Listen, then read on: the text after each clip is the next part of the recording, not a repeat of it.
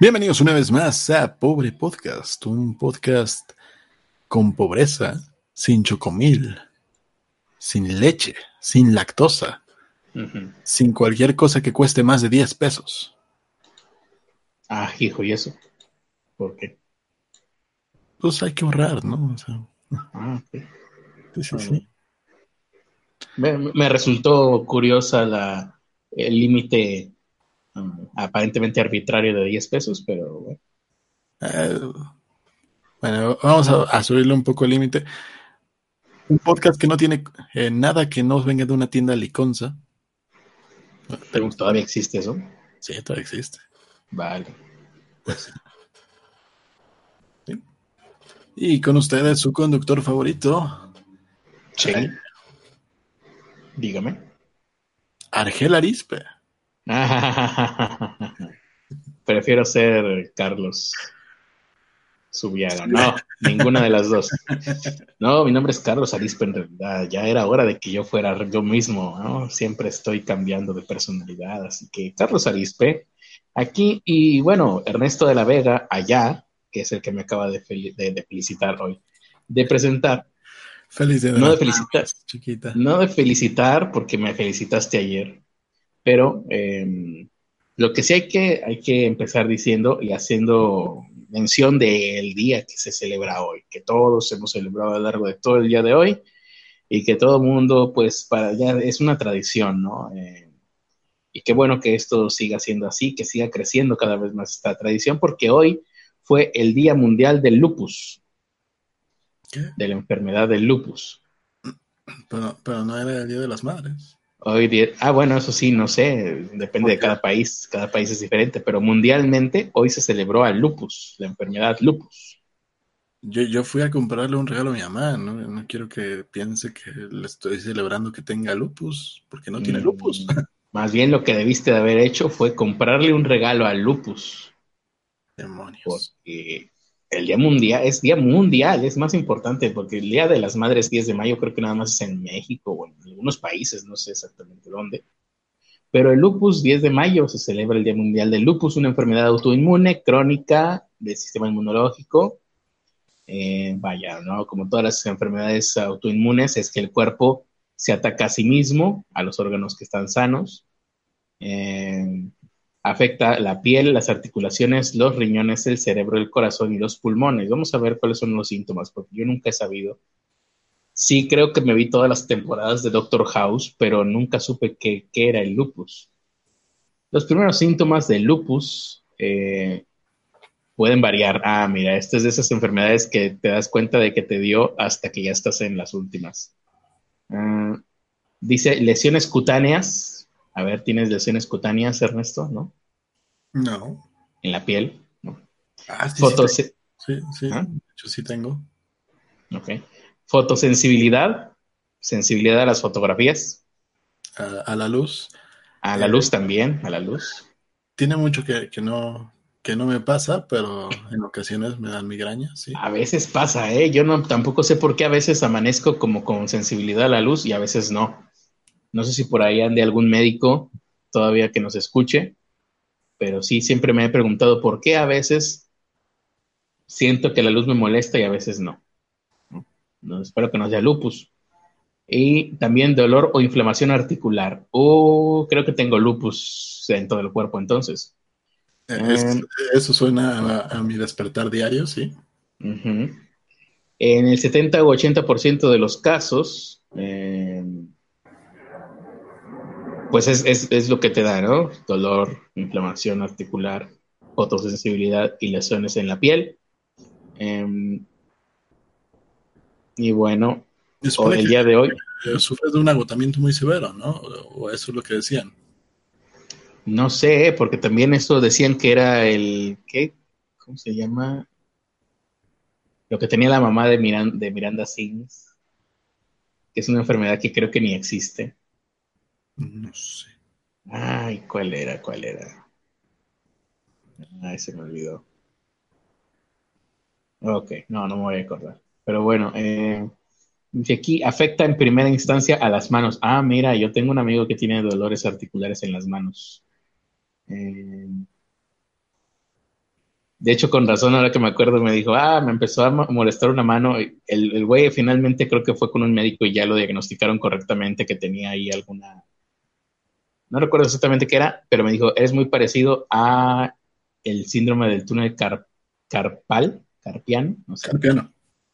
dice, es muy parecido, pero no es lo mismo, pero es muy parecido. Dice, o sea, eso fue la, eh, lo que le dieron los médicos, los, el diagnóstico que le dieron los médicos pero en primera instancia él pues buscó en Google los síntomas y pues casi casi creo que te daba cáncer de mano ahí si lo buscas en Google.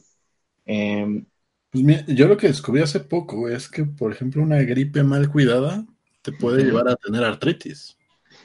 Madre. ¿Por qué lo supiste? ¿Porque tuviste una gripe mal cuidada que te desembocó en artritis? No, afortunadamente no, pero conocía, conocí directamente a la esposa de un doctor que sí le pasó eso. Mm, changos. Y, yo me quedé, con la duda de, chingada madre, ¿de qué sirve ser la esposa de un pinche doctor no, ¿de qué sirve ser la esposa de un doctor si te cuidas mal una gripe? Lo cual me lleva a mi siguiente pregunta, que ya me está causando ansiedad. ¿Cómo es cuidarse bien una gripe? ¿Qué se supone que tengo que hacer? Porque a mí me da gripe y yo espero que se vaya. Pues ahí sí no sé. Supongo que tomar el medicamento debido, el tiempo. ¿Cuál medicamento? Eh, reposar, pues, reposar, pero ching. ¿Cómo voy a reposar en el sistema capitalista radical en el que vivimos? Sí, tomar muchos líquidos. O sea, todo mundo va a, su trabajo con gripe. Bueno, lo de tomar muchos líquidos, pues sí está en mi mano. ¿no? Tomo muchos líquidos. Lo de reposar, no, ni madres. ¿Cómo voy a reposar? ¿Pero qué más dijiste? Ah, lo de medicamentos. Pues, ¿cuáles medicamentos? Uno casi nunca toma medicamentos. O sea, medicamentos para la gripe son cosas que te quitan los síntomas, pero la gripe se supone que se va sola, ¿no? Si tu cuerpo puede con ella. Si no, es pulmonía, hasta donde yo tengo entendido, que tengo entendido muy mal, pero no sé, que, que alguien me diga, por el amor de Dios, cómo es cuidarse bien una gripe. Pues es algo que yo también quiero saber, pero al parecer esta persona ya la diagnosticaron con principios de artritis y ahorita está en un tratamiento específicamente para eso. Chale.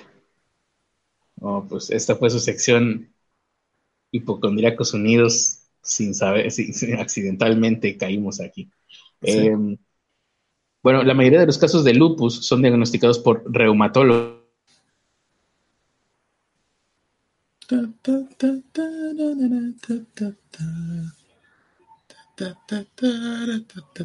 Creo que se cayó el critter.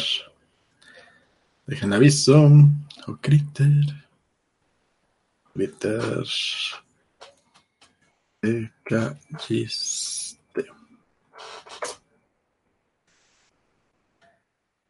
Bueno, en lo que regresa el critter, vamos con la nota que le puso nombre a este podcast. Y es, ¿tiene usted empleo? Y es que al parecer a Tatiana Cloutier la estaban entrevistando y le estaban preguntando que cómo veía la situación del país, la situación de la economía y del desempleo. Y hay un video en internet donde pueden ver esta, esta pequeña entrevista. Y, y, la verdad es que eh, estaban pendejos los dos, o sea, estaba pendejo el reportero porque empieza a preguntar, ¿Cómo lo ve? Porque lo están calificando de tal, de las estas, las, justamente las calificadoras, como que estamos muy mal. Tatiana Cloutier le, le responde algo así como yo no comparto esa misma visión. Y empieza el reportero a, decirle acerca del desempleo, empieza a decirle que, que la situación está muy mal Tatiana Cloutier le pregunta dónde están los datos, de dónde sacó esos datos para poderlos analizar. Y el reportero contesta con una pendejada, algo así como, ay, es que se puede ver en la calle. O sea, me. En fin. A esto, Tatiana Cloutier le... Muerte, seguramente. Eso es muerte aquí y en cualquier otro lugar. Pero bueno, ahí terminamos con este tema. Sí, y por eso. Sí. No, te decía, ¿ya pasaste a otra cosa? Sí, pero Podemos regresar. Vamos a regresarnos porque yo quería saber, ¿tú nunca has sido un reumatólogo? No, no, no afortunadamente no he tenido reumas. Pero pues dices que te duele todo el cuerpo, ¿no? Sí. En, la, en general en la vida, ¿no? Sería como que... Cuando dejé de fumar, dejó de doler. ¿Ah, sí? Ah, ya dejaste de fumar. ¿Cuánto llevas sin fumar? Ya llevo unas tres, cuatro semanas. Ah, excelente, muy bien, muy bien. Una felicitación a Ernesto, que no ha necesitado tomar un cigarrillo entre sus manos, ni acercarlo a su boca, no encenderlo, sentir como el, como el humo pasa por, por entre sus, sus cavidades, sintiendo como una suave caricia por dentro, lo relaja, lo relaja de una manera pocas veces posible por alguna sustancia. Pero ¿sabes qué sí necesito? Ajá, ¿qué? Pinche raidolito porque ya se están quemando, ya se están metiendo los pinches zancudos. Ah, o sea, antes no entraban porque olías a madres. No, es que hace mucho calor y tengo todas las ventanas abiertas. Ah, yo pensé que antes los zancudos no se te acercaban porque olías a madres. No. Muy bien. Eh, pues sí, mira, vamos. ¿Mm? Ojalá y fuera así de, así de fácil. Pero entonces, eh, dices que ya no te duele tanto el cuerpo. No, o sea, dejó de. En cuanto dejé de fumar, dos días después ya no me dolía al despertar. Pues yo siempre he pensado que este tipo de cosas en mí, hablo de mí, y luego más bien serían. Y volvió a regresar el dolor. Ah, ok. Yo siempre he pensado que este tipo de cosas en mí, en mí, son psicosomáticas. psicosomáticas son las cosas psicosomáticas, pero de Puerto Rico. Sí, ¿no? Los ticos son los de Puerto Rico. Sí. Sí. Pero psicosomáticas en mí, porque yo siempre que dejo por temporadas de consumir trigo, eh, me desaparecen dolores con los que generalmente convivo, existo. Pero hace poco estaba pensando yo, porque siempre he dicho, ah, no, como, no, sé si existe la alergia al trigo y si existe no creo tenerla yo. Creo que se les llama celíacos y creo que es otra cosa, te da sueño cuando comes trigo o algo así. No, no, no, no me he informado muy bien. Pero luego, eh, y bueno, yo decía, bueno, a lo mejor como trigo y tengo alguna reacción alérgica, pero que no se nota porque es por dentro. Y nunca había yo relacionado que efectivamente, no sé si tenga que ver, ¿eh? y esto extiendo la pregunta a todos los que nos estén escuchando, sobre todo si alguien sabe de medicina o de alergias o de esas madres. Alguien que tenga alergias, la gente con alergias suele eh, informarse mucho al respecto. Porque si no te mueres, ¿no? Es una de esas enfermedades que dices, si no sabes lo que tienes, te puedes morir. Entonces, lo que sí he comprobado es que yo soy alérgico a la paja. No, no se asusten. Me refiero a las pacas de esas de paja que venden. Cuando yo entro, mi piel entra en contacto con estas, ¿no? que son espigas, ¿cómo se le dice? ¿Heno? ¿Es heno? Mm, no estoy seguro. Necesito. Ah, ok. Entonces, yo, yo hablo de las que son amarillas. Paja. Paja, paja. Ok. Cuando mi piel, Ajá. Cuando mi piel entra en contacto con esto, me saca inmediatamente irritación y, hasta se puede poner peor si, si, si, si sigo en contacto, ¿no? Pero es inmediato, no sé, a la media hora ya aparece eso. Entonces, ¿esta paja tiene algo que ver con el trigo? Y si es así, ¿puede significar que yo tenga alguna especie de alergia al trigo? Es pregunta abierta para todos nuestros escuchas. Ya lo saben, marquen nuestros teléfonos o pónganlo ahí en el chat o a nuestro Twitter para que participen en esta, en esta nueva dinámica de Diagnostica el Critter. Una dinámica en la que todos podremos crear juntos el diagnóstico del Critter. Porque en un mundo donde ya los diagnósticos médicos se van a dar por redes neuronales, ¿no? O virtuales o cosas así de computadoras, pues ¿por qué mejor no saltarnos un paso, adelantarnos al futuro y utilizar el crowdfunding, pero no para juntar dinero, sino para juntar un diagnóstico para mí. Así que estaría bien si alguien tiene idea, participen y díganme qué es lo que tengo y, cómo puedo evitar. Pero a propósito de evitarlo. Para juntar varo para que te manden eh, la prueba esta que te hacen la muestra de ADN y te dicen todas las alergias que tienes. Ah, sí. ¿Cuánto cuesta eso?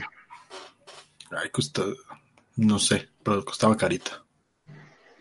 Ah, no, entonces no. No, mejor sigan opinando, mejor, más barato.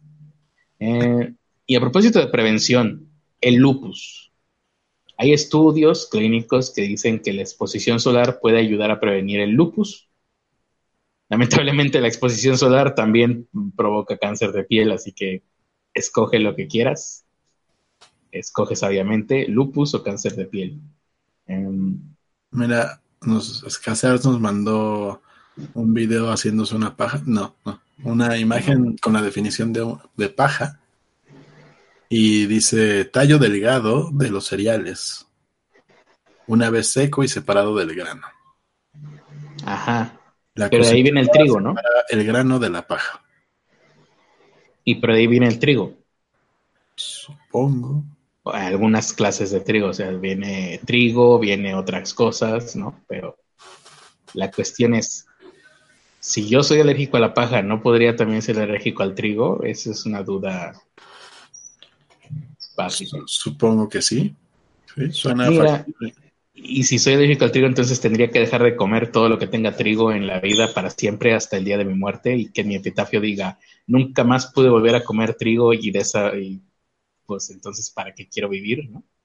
dice, la paja es el tallo seco de ciertas gramíneas, especialmente cereales eh, llamados comúnmente de caña, como el trigo, la avena, centeno, cebada, arroz, etc.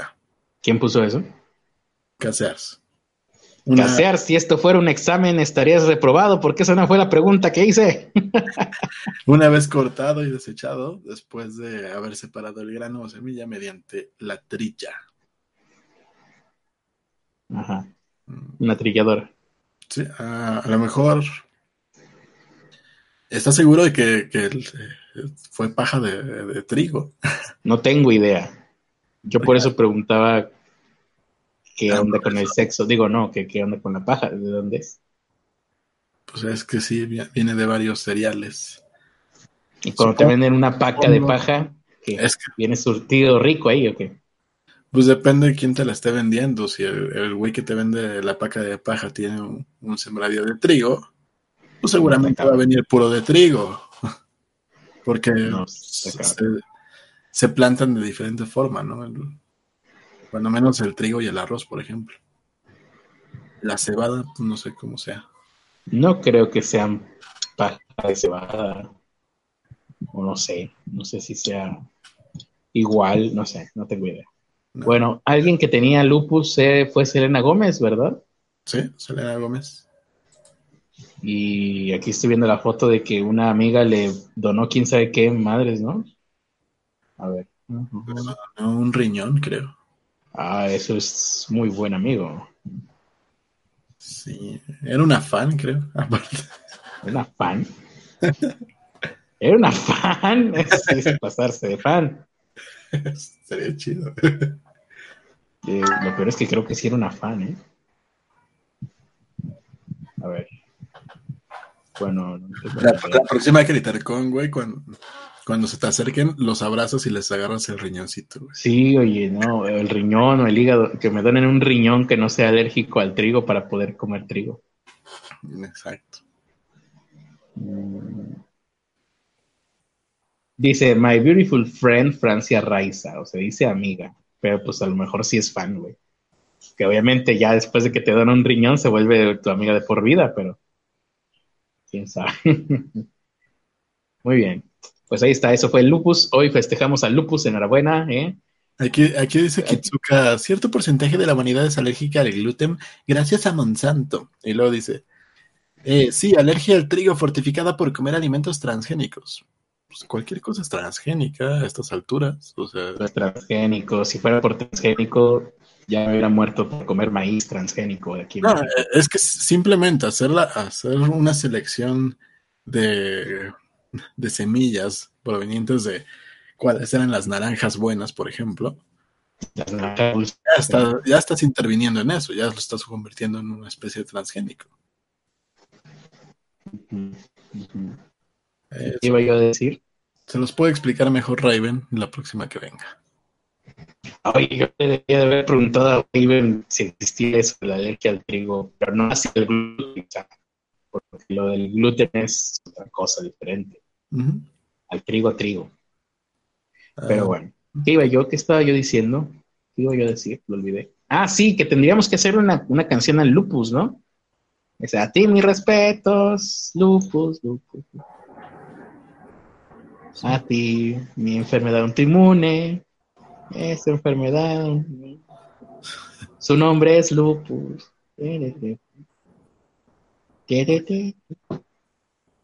Lo pulimos después. Lupus, soy Paquito. No haré travesura. Sí. O bueno, ya después les ponemos la, una de Arjona. Lupus, lo que nos pida podemos. si no podemos, no existe. Si no existe, lo inventamos por el lupus o lupus. ¿Qué hubiera padecido Selena Gómez? ¿Qué habría... ¿Quién más ¿Qué, habría diagnosticado House si no existiera en el mundo el lupus? no, nuestra carrera musical cada vez va mejor. Em, en una pincelada de humor para, eh, como transición para la siguiente nota, un exfuncionario de Enrique Peña Nieto, bueno, de la mm, administración de Enrique Peña Nieto, de nombre José Manuel Aspirós, exdirector general adjunto de la Subsecretaría de Prevención y Participación Ciudadana de la CEGOV, por sus siglas, la dijo, puso ahí en su Twitter una foto de Pachuca, tomada por un fotógrafo de nombre Santiago Arau. Y José Manuel Aspiros, este exfuncionario, se le ocurrió hacer una muy una broma agradable, una broma estudiantil. Puso la fotografía de Pachuca, que por cierto se ve muy bien la fotografía, y a pie de, foto, este fotógrafo es tan bueno que hace que se vea bonito Pachuca, acompañado con emojis sonriendo y llorando. Uno, dos, tres, cuatro, cinco, seis, siete emojis de sonrisa llorando. Con lo cual, la broma es muy graciosa. Si fueran tres, sería menos graciosa, pero son siete.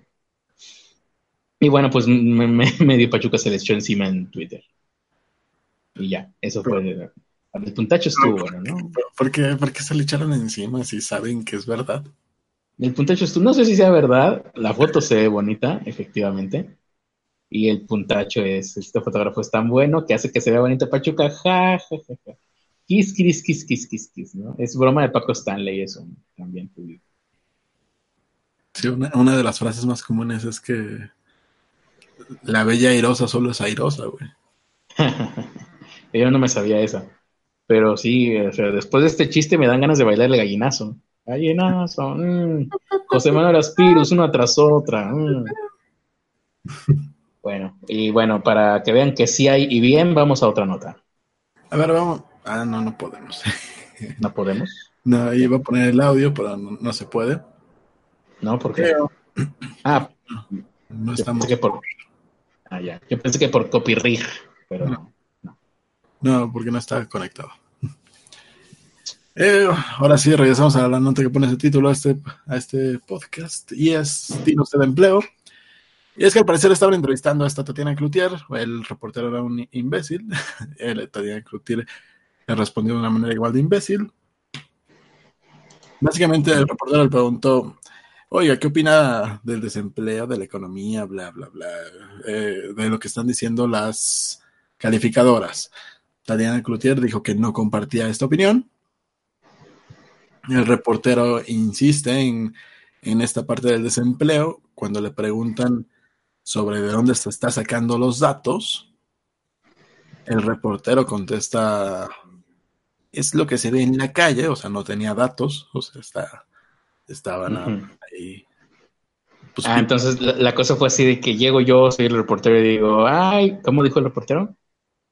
¿Qué opina de que no hay empleo, no hay trabajos, no hay nada? Y luego Tatiana Cloutier, que es hija de Tatiana la Reina de los Niños y de Manuel de Jesús Cloutier, ¿no? panista, ¿no, verdad? No. No, sé. eso. Ah, es que también, por eso te preguntaba, ¿eh? Le pregunta, ¿y de dónde sacas estos datos? ¿De dónde sacas estos datos? Y yo le digo, ah, pues, este, pues, este, pues, me dijeron, me dijeron así de que, uy, no, hombre, si vieras, y quién sabe, pero pues ustedes contesten. De hecho, por eso te preguntaba, ¿recuerdas que antes de entrar al aire dije yo, ¿Tatiana Cloutier es de Morena, es del PRI o es del PAN? Porque en el PAN estaba Manuel Cloutier. Diputada federal por Morena. Y aquí, bueno, lo que estábamos hablando ah, antes de entrar al aire, ¿cuál sería la respuesta que, debió de haber dado Tatiana Cloutier? Ah, mira, Tatiana Cloutier es hija de Manuel Cloutier. Ok, ya vi, aquí en, Wikipedia. Em, bueno, pues para empezar, no, no haces un. Ah, bueno, ya pasamos, ya dijimos qué fue lo que ella contestó. No, todavía no dijimos qué, fue lo que ella contestó. Bueno, lo que pues, deberías de haber contestado es, eh, pues, saber los datos, ¿no? Hay que ver los datos, porque por percepciones, pues, las percepciones no sirven de nada. Exactamente. En vez de depende del cristal con que se mira. En vez de esto contestó algo así como, ¿y qué? ¿Usted no trabaja? Eh, el tipo mm. contestó algo así como, ah, eh, pues no, estoy buscándole. Yo lo, veo, aquí con un micrófono. Ah, sí, pero pues esto es como... Pues, me, lo hice yo, me lo mandé a imprimir yo mismo. Pues, estoy muy orgulloso de mi desempleo. Eh, vea, nada más se necesita un micrófono para que me dejen pasar. Sí, me lo, me lo hice porque tenía tiempo libre. Ah, ahí lo preocupante es que, no está conectado a nada, mire. Alguien que eh, se la creyó, se la creyó, eh, mire, me la vacilé. Alguien que no está trabajando de eso, o sea, si, eso que dijo el reportero es real, alguien que no está trabajando de eso está teniendo acceso a, a, estas personas. Mm. El reportero dijo, estoy buscando trabajo, yo, yo, yo. No, pues chido. O sea, lo que está haciendo es hobby o qué. Pues, ah, pero Tatiana Cloutier, la reina de los niños, no debió de haber contestado con un abdomen tan novio y tan vergonzoso para ella. Con un y tú más, cuando alguien te va a hacer una objeción, em, incluso existen cursos de cómo manejar objeciones. Creo que aquí ya hemos hablado un poquito de eso, ¿no? Que se hacen eh, dinámicas, ¿no? Donde entrenan a los políticos de, otros lados, de primer mundo, donde sí hay presupuestos, los entrenan para este tipo de situaciones. Y en, este caso, a, a, esta mujer, Tatiana Cloutier, en un mundo ideal en donde yo tengo muchos followers y soy delgado, alto y atlético, ese es el mundo ideal, pues ella habría recibido algún tipo de entrenamiento en este, en este sentido para eh, contraargumentarle a este reportero, pero primero que, está, está, bien lo que dijo al principio, ¿eh? de, ¿Mm? a ver, ¿de dónde son esos datos? No, pues y, los saqué de la manga. Y, después sí contestó algo, algo, similar, o sea, después la salvó, pero pues ya no le hicieron caso a esto en, la nota. Después lo que dijo mm. fue, me gustaría que me diera información más precisa para yo poder opinar concretamente. La suya es simplemente una aseveración sin fundamentos. Eso es correcto. Pero eso lo dijo después o antes, porque lo que yo escuché que dijo inmediatamente después de esto fue algo así como... Eso lo dijo después de. Dijo algo así como, entonces lo que usted está haciendo no es periodismo, no sé qué, ¿no? Algo así. No, le dijo, eh, ¿tiene usted empleo? No tiene, usted no trabaja. Yo aquí usted lo veo con un micrófono.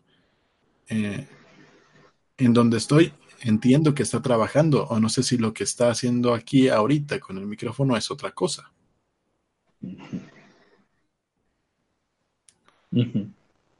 Pues sí, es que es eso, es un ad hominem y no debes de caer en los ad hominems.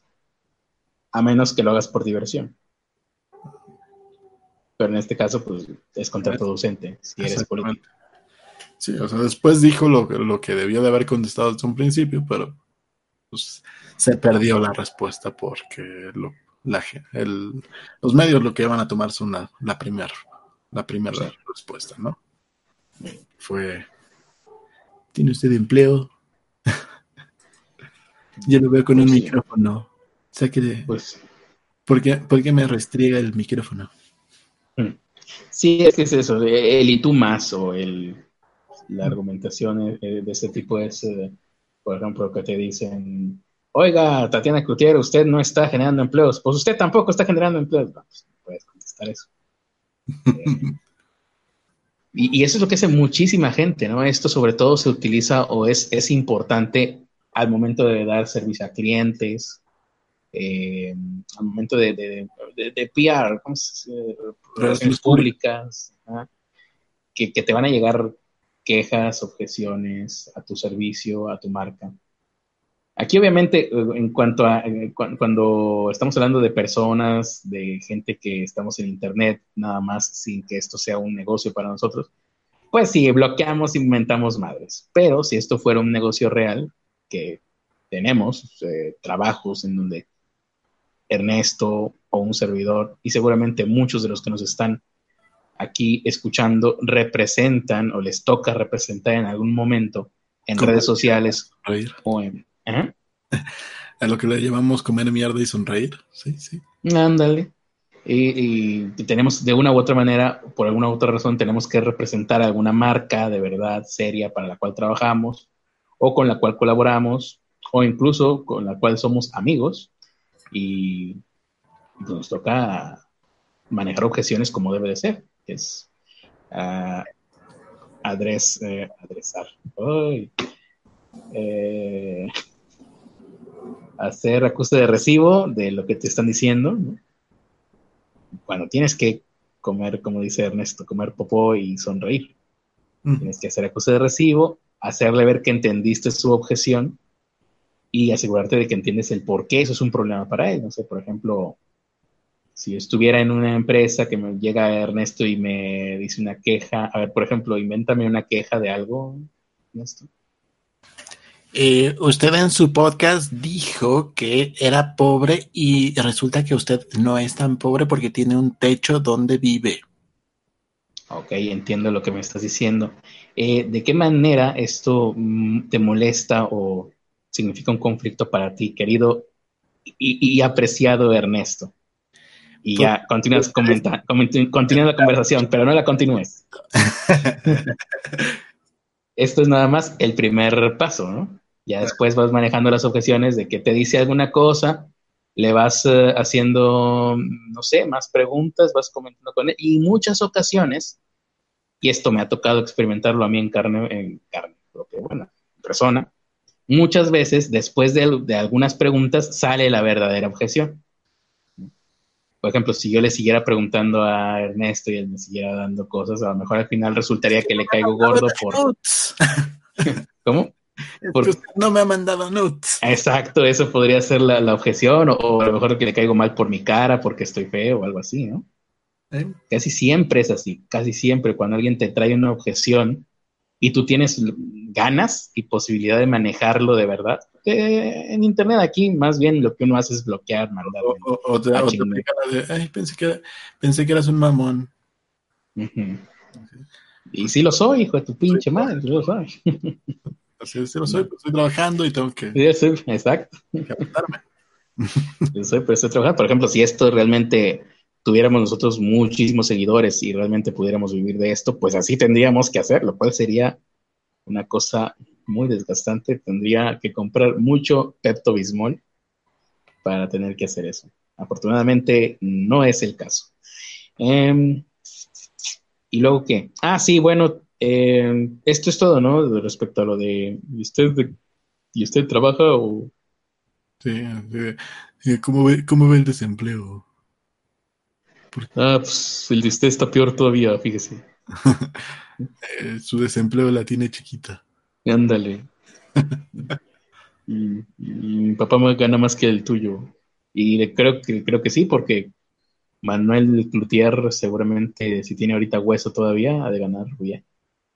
Ah, bueno, no, es que es empresario Manuel Cloutier, ahora que me acuerdo. Así que no, olvídate. bueno, pues no sé, pasamos a alguna. ¿Hay algún comentario por ahí? Dice. ¿Alguien interesante? Los fans de Selena donando riñones y los fans de Pobre Podcast. ¿Para qué quieres comer trigo? Mejor cómete la harina. Idiota. Eh, yo soy de Pachuca y sé que es verdad. ¿Sí? ¿Qué cosa? Lo, lo de la fotografía. Ah, lo de la fotografía. Yo pensé que lo de el desempleo o lo del trigo o lo de todo lo que hemos dicho. Eh, estamos Lo de lupus. que, que logró que Pachuca se vea bien. Sí.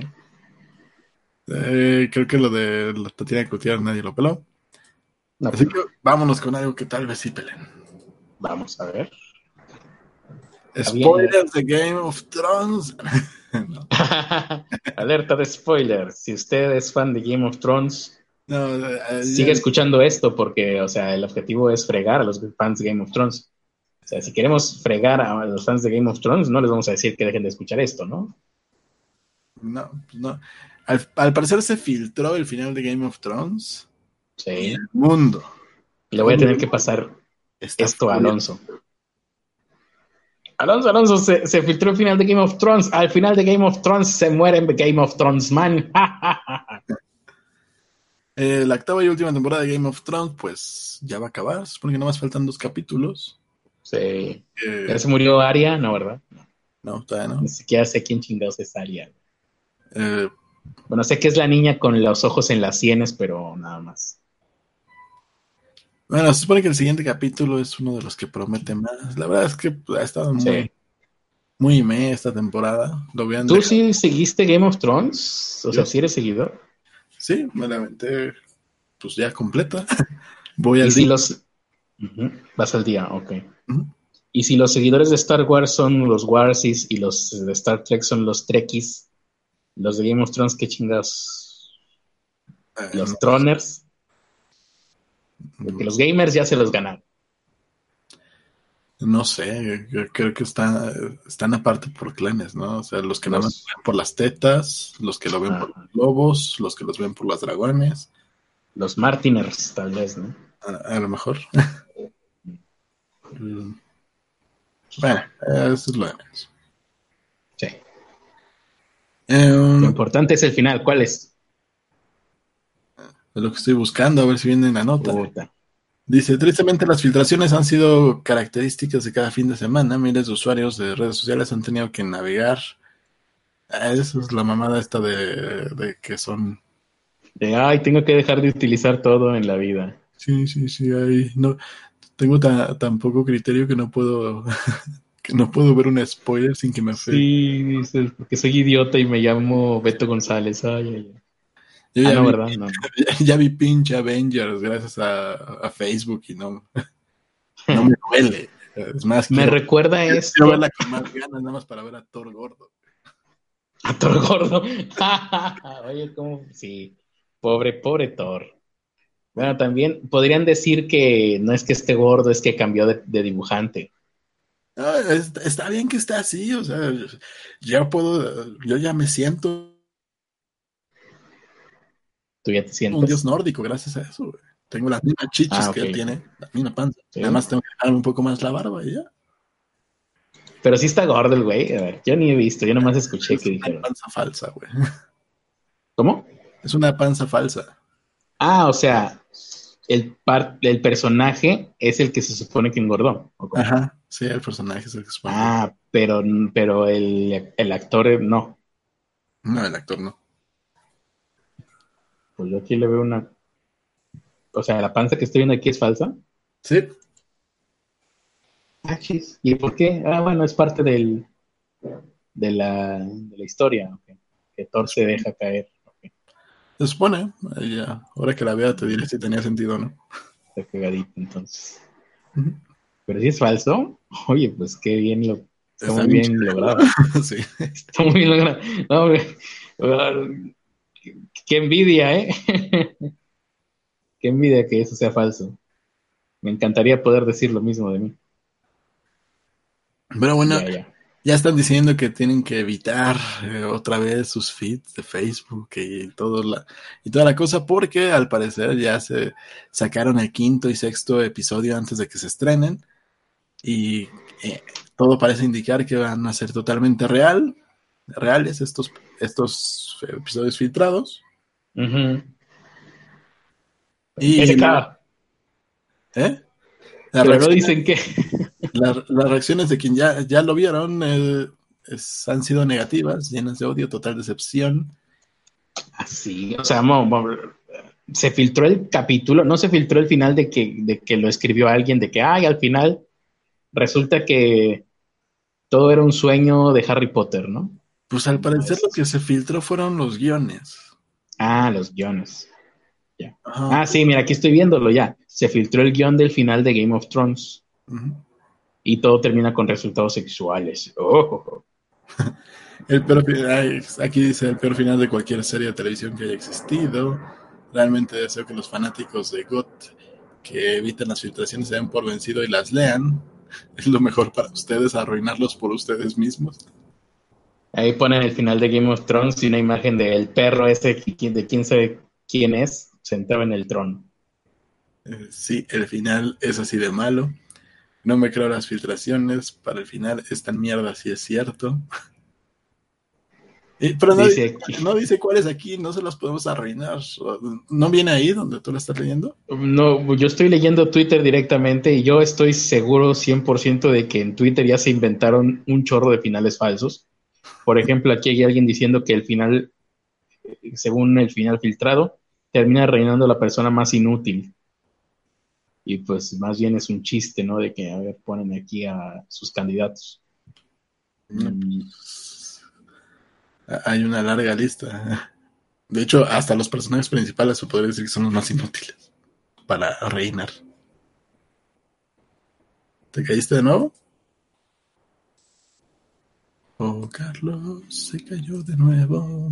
Maldita sea. Te caíste otra vez, perro. Hmm. Vamos a ver qué dicen por acá. Los Gaimis eh, están muy verdes para tener un título de sociedad. Yo gracias Ernesto no he visto Endgame y aún no quiero verla. La neta que maricas no resisten dar clic donde dice que es el final de lo que siguen. Ya te sabes toda la película. Peñanito está en Juego de Tronos. Tal vez Sansa Stark es la más inútil.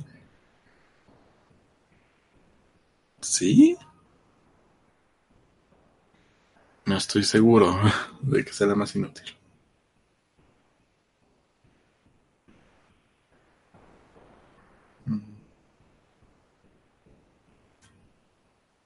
Me están preguntando cosas que no tienen nada que ver con esto. Pero bueno, vamos con otra nota mientras, en lo que regresa el Critter.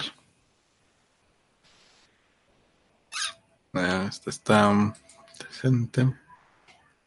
Esta nos la pasaron ustedes en el grupo de Critter 69, creo, o en o habrá sido en la élite pobre. No recuerdo en cuál de las dos, pero al parecer Una, pequeña bebé de cinco meses estuvo llorando durante el partido del América. Y Pedro Favela, que Pedro Favela Salgado, que era su papá, se enojó porque la bebé estaba llorando, porque no lo estaba dejando ver el partido de las Águilas contra el Veracruz en esta clausura de 2019 y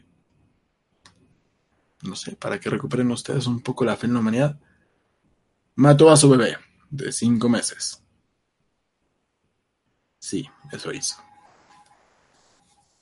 De acuerdo con la información de la prensa estadounidense, este individuo de 26 años ya enfrenta cargos de homicidio por la muerte de, su bebé, lo cual pasó el pasado 3 de mayo en su casa ubicada en en el oeste del Paso, Texas.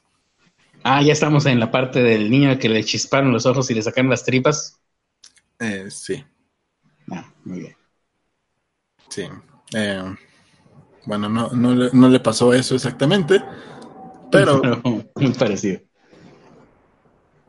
Eh, el aficionado del equipo de las Águilas del la América se sentía abrumado por las responsabilidades de tener en casa. Momento, momento, momento. ¿Esa nota era real? Pues está en, en Publímetro. Nada, pues bueno, por lo menos. No, pues es real. Digo, si no la demandota. Eh, fue detenido por las autoridades el 9 de mayo, un día antes del Día de las Madres. Y A ti mis respetos, lupus, lupus, lupus. Se desconoce hasta el momento cuál va a ser la condena que tendrá que cumplir por este asesinato por... Pues como en el chiste del paletero, que le hagan lo que ¿qué fue lo que le hizo al niño, se puede decir. ¿O eh, no, no encuentro, nada más dice que tenía lesiones en la cara. Ah, mira. Tomó a la niña de la cara y la estrujó violentamente. Y tenía, la niña tenía severas marcas en la cara y en la barbilla. Ah, bueno, pues que le hagan eso diario. Ahí en la casa. Pero que sobrevive. Pero la, niña, la niña está bien. Todos los días. Pero la niña no está viva. No. No. Ah. Ya. Sí. No había leído la nota. Nada más la vi y dije, nah, esta, no, pues es del de forma o alguna madre. De esos. Bueno. Yo aquí sigo viendo la reacción de la gente ante los spoilers, supuestos spoilers de Game of Thrones. Obviamente no se los vamos a spoilear. Seguramente ustedes mismos ya se les spoilearon. Ajá. ¿Por qué no? pues porque, qué hueva, eh, tendríamos que leer el guion. Ah, ya. Y no voy a hacer eso. No, sí, tienes toda la razón. Pero sí estoy viendo aquí la reacción de la gente. Dice, hay gente diciendo que el, el final de temporada de Game of Thrones es solamente malo de fanfiction. Alguien dice que los spoilers de... Estaba leyendo los spoilers de Game of Thrones y si es tal como se lee en la filtración, puede ser de poco gusto el gran final. Mm, ah, pues, otra cosa que, no... Que, hasta ahorita la temporada pues ha sido de poco gusto. Sí, sí.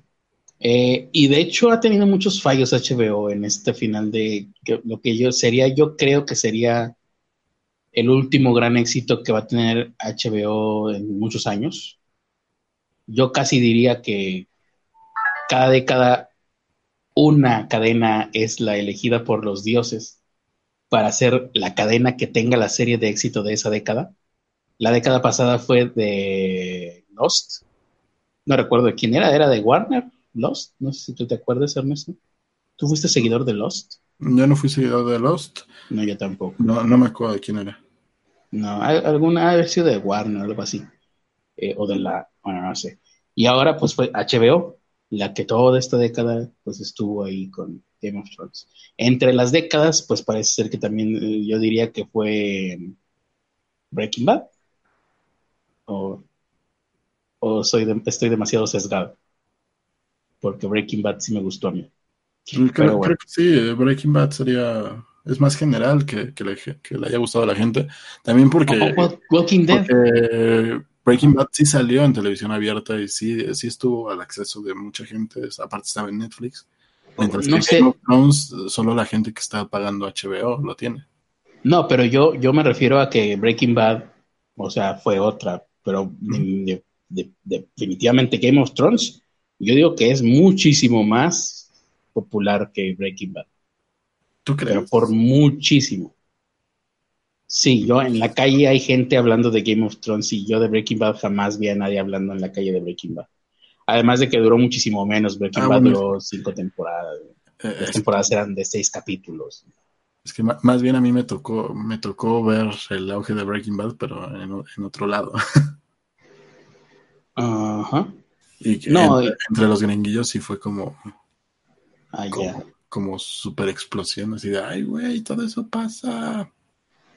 Pues sí, fíjate, ahora que lo mencionas, sí, en Estados Unidos sí fue un poquito más. Pero igual, yo creo que no se compara. O sea, Game of Thrones es. El Señor de los Anillos de nuestra época, tal vez. A lo mejor. Muchas más entrevistas, muchos más memes, muchas más parodias, muchos más chistes en otras series sobre Game of Thrones.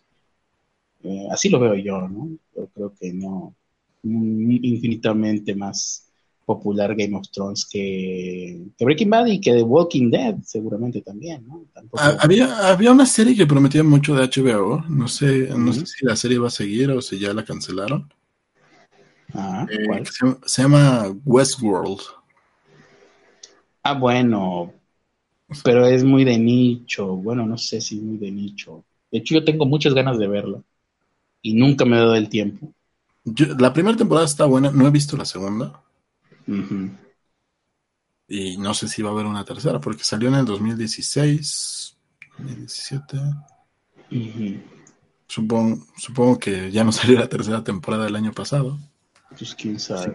tengo ganas de ver, de ver esa, tengo ganas de ver también The OA, se llama. The OA, creo que es una cosa así medio fumada. Y, y bueno, tengo encargado desde hace un lustro casi casi de parte de Raúl Sancar que vea Robo Chicken, ¿no? ¿Cómo se llama esa madre? Chicken ah. Little, la del hacker. Dice Agustín Villarreal, Westworld todavía sigue, pero se va a transmitir cada dos años. No, chingón. va a envejecer los actores, no manchen. La tercera temporada saldrá en 2020. No la frieguen, hombre. espero que no haya adolescentes. Porque... Es que, eh, aparte creo que pues, en cada temporada matan un chingo. Ah, bueno. ah, bueno, sí, también porque son robots. Sí. Sí, sí. Oye, ¿cómo se llama la del hacker este? ¿Hay robots? No. Mm. ¿Por qué se me fue el nombre? La de que hizo a Queen, al, al señor Queen, en la película de Queen. Ah, ya. A Queen González. A Queen Queen Ramírez. Queen Ramírez, exacto. Sí, me equivoqué de apellido. Freddie Mercury. A Freddie Mercury, a Freddie Mercury Queen. El actor. Sí, el actor hace una serie donde es un hacker y esa desde hace como una década, Raúl Sankar me suplica todos los días, me suplica que la vea y todos los días se me olvida. Ay, te digo, el actor es Malek, Rami Malek. Sí, Malek caca, sí. Em, noche del museo, ¿no, verdad? Ándale, eso, tengo que ponerla, apuntarla inmediatamente. ¿Salió ahí? Sí, ese era. El... ¿Haciendo qué? ¿Extra era... ¿Era el niño que salía ahí o qué? Porque esa es viejísima. No, era, era el. ¿Cómo se llama? La momia, el emperador. Ya me acuerdo de esa película. Sí. Por lo flaco, yo creo. Pues estaba. no digo nada. Ay, estaba bien guapo y tenía unos ojos divinos. O sea, ibas a decir eso, ¿verdad, maricón? No, no, iba a hablar de sus ojos, iba a hablar de sus músculos. Que estaban ah, bueno, porque yo creo que sus ojos sí están divinos.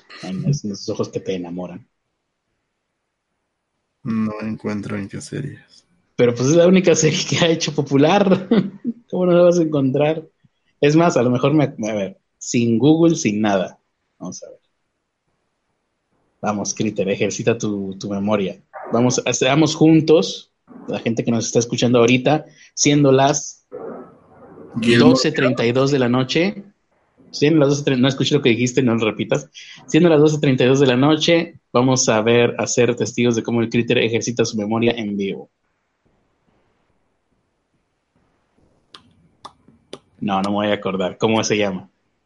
Eh, bueno, salió en Gilmore Girls, al parecer, pero la, que se refiere a Raúl que es la de Mr. Robot. Mr. Robot, ahí está. Ya ven, como si me iba a acordar, siempre y cuando me lo recuerde Ernesto. Eh, y siguiendo con lo de con lo de Game of Thrones, tuvo muchos errores HBO. Todo el mundo está enojadísimo con HBO Go. Sí. Y es verdad, o sea, los, estas pobres personas que hacen esta serie se van a pasar temporadas enteras a quién sabe dónde carambas van a grabar a, un bosque perdido en la, en la taiga rusa, yo creo, no sé dónde grabarán eso para que haya nieve, de noche, a pasar seguramente frío, hambre, eh, cansancio, porque grabar de noche es una cosa sumamente cansada y estresante. Problemas de erección después de eso. Problemas de erección y todo eso. Grabarlo en 4K, editarlo en 4K, corrección, la corrección de color es un infierno. Cuando te metes en corrección de color, es como meterte en una secta.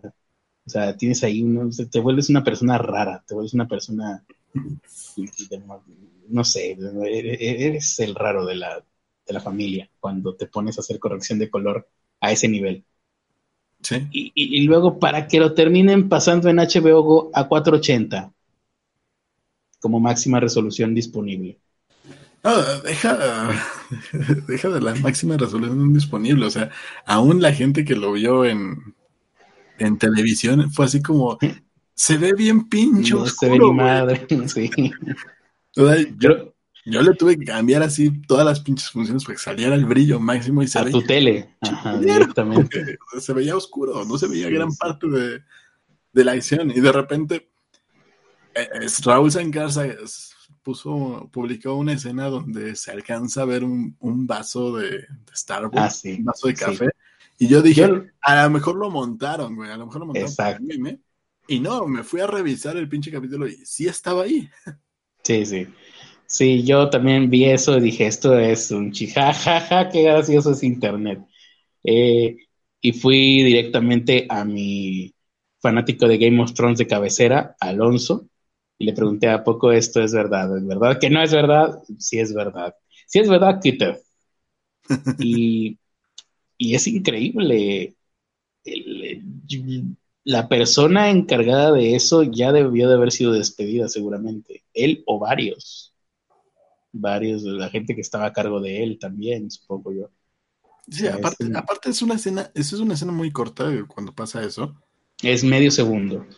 Pero, pero ellos sí tienen máquinas de edición chingonas, no como las que nosotros tenemos, sí tienen una producción mamalona como para hacer una pinche rotoscopía de ¿qué es? Claro. ¿Cuatro segundos? Medio segundo. Medio segundo. según según lo que yo vi. Unos 30 frames a lo mucho, ¿no? según lo que yo vi. Lo graban a 60. Eh, sí, según, según lo que yo vi, sí, sí, porque también esa es otra, 4K, 60 frames por segundo y luego vas y lo pones en 480p, no vamos. Pero según lo que yo vi, no sé si estaría editado, era como que una especie de contratoma de medio segundo. Y,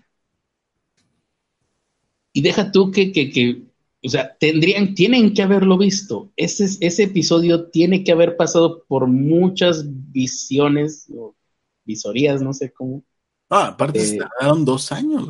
Para que salga, sí, también eso, se tardaron dos años, pero para que salga al aire tiene que haberlo visto mucha gente muchas veces para que le den el visto bueno. Y como tú dices, tendría que haber sido muy sencillo para ellos corregir, o sea, eso no lo corrigieron porque no lo vieron no hay ninguna otra explicación. si lo hubieran visto, lo hubieran quitado. Nos, ha tocado, bueno, a mí, a mí cuando menos me ha tocado la chinga hacer pinches rotoscopias de que el, cabrón de el cabrón que estaba grabando dice en, en postproducción lo arreglan y ahí estás tú como pendejo.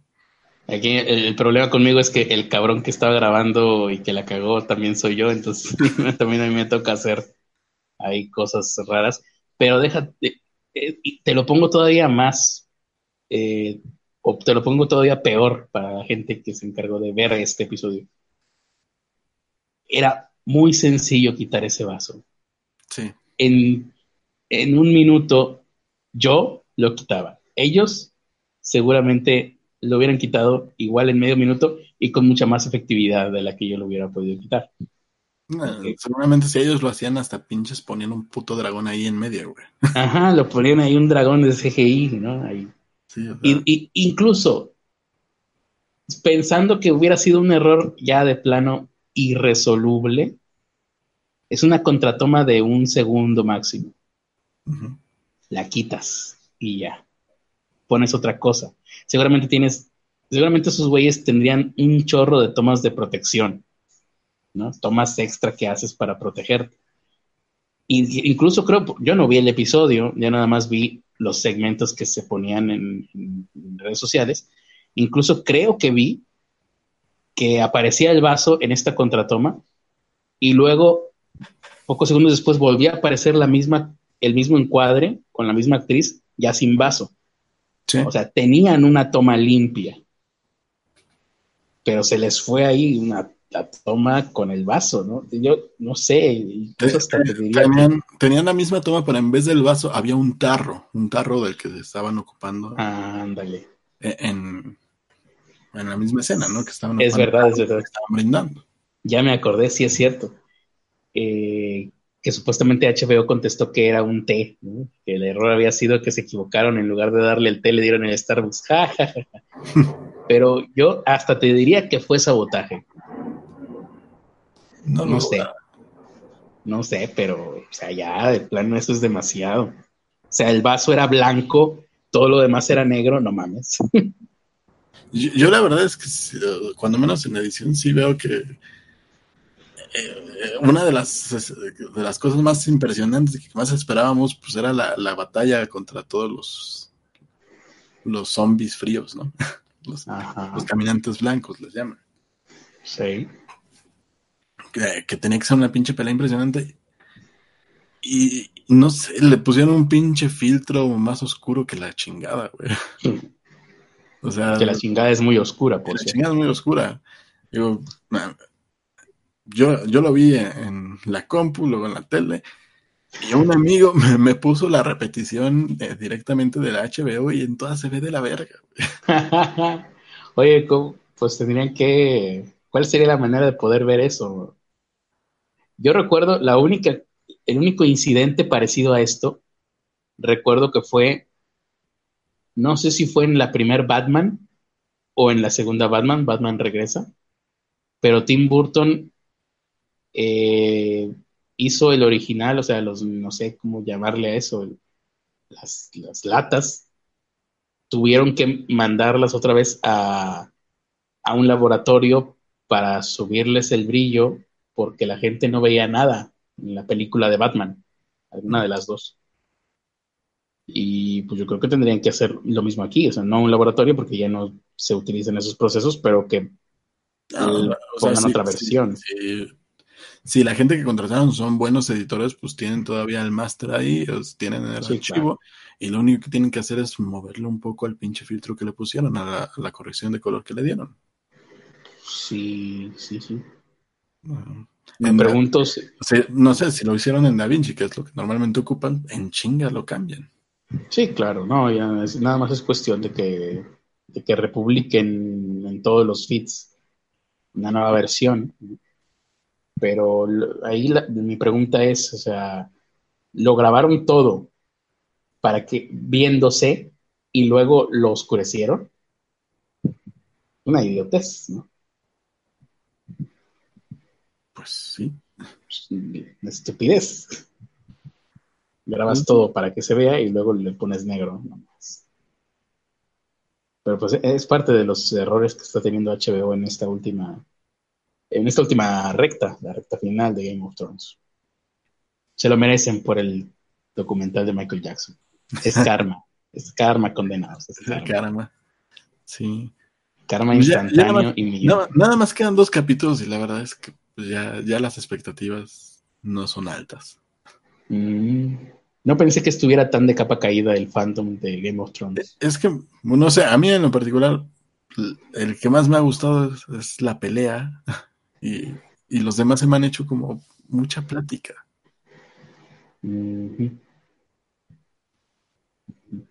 Y estoy, nos tenían acostumbrados a que pues te encariñabas con alguien, te lo mataban, eh, luego te presentaban, mira, eh, es, un, es otro bonito personaje, encariñate con él, y luego te lo volvían a matar.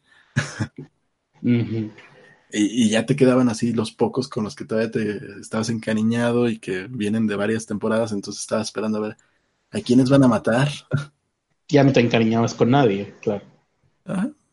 No, pues ya sabían cómo hacer que para que despertara el interés en ciertos personajes. Pero ahorita no, no despiertas el interés en ninguno. O sea, hasta los que ya querías medio te caen mal. Con... los, ves muy torpes en esa temporada. Ok. Pues sí, por todos lados entonces la temporada está fallando. Sí, no. ¿Algún comentario de algún fanático de Game of Thrones que tengamos ahí en el chat? ¿Y qué opina Alonso de esta temporada? Dice Mario Ernesto. Ah, esa es una muy buena pregunta. Tendríamos que, a lo mejor lo invitamos cuando ya termine, ¿no? O, a ver, le pregunto a Alonso si quiere decir algo antes de que termine la temporada. Sí, eh, nada más recuérdenme, porque como es Game of Thrones me vale madre y se me olvida, igual que la serie esta de... La de... ¿Cómo dijiste? ¿Sí, no? ¿Yo Robot? Eh, robot. Mr. Robot. Mr. Robot. Ah, ¿Cómo me voy a acordar con Domo Arigato Mr. Roboto? Cada vez que piense en la serie que Sankar quiere que vea, me voy a acordar de esa rola. Domo Arigato Mr. Robot. Muy bien, ya está hecho el, la relación. Eh, ¿Algún otro eh, chat? ¿O ¿Algún otro mensaje más bien? Sobre Game of Thrones. Sino para pasar a una siguiente nota, que es una, una sección nueva. Vamos a inaugurarla el día de hoy. Hoy por ser día del lupus, vamos a festejar el lupus con esta nueva sección. La sección Haznos Señor de tu rebaño, una sección en donde le decimos a la deidad que nosotros queramos, eh, preferamos, ¿no? En mi caso, el monstruo volador de espagueti, en el caso de Ernesto, mi pene. Una tontería, su pene, ahí está. Eh, le pedimos a nuestra deidad favorita que nos haga de su rebaño y el día de hoy lo que nos hace decir haznos Señor de tu rebaño es el caso de eh, cómo perdimos siglos de avance científico, como hubo un retroceso, por culpa de que unos monjes borraron un libro de Arquímedes. Vamos a ver.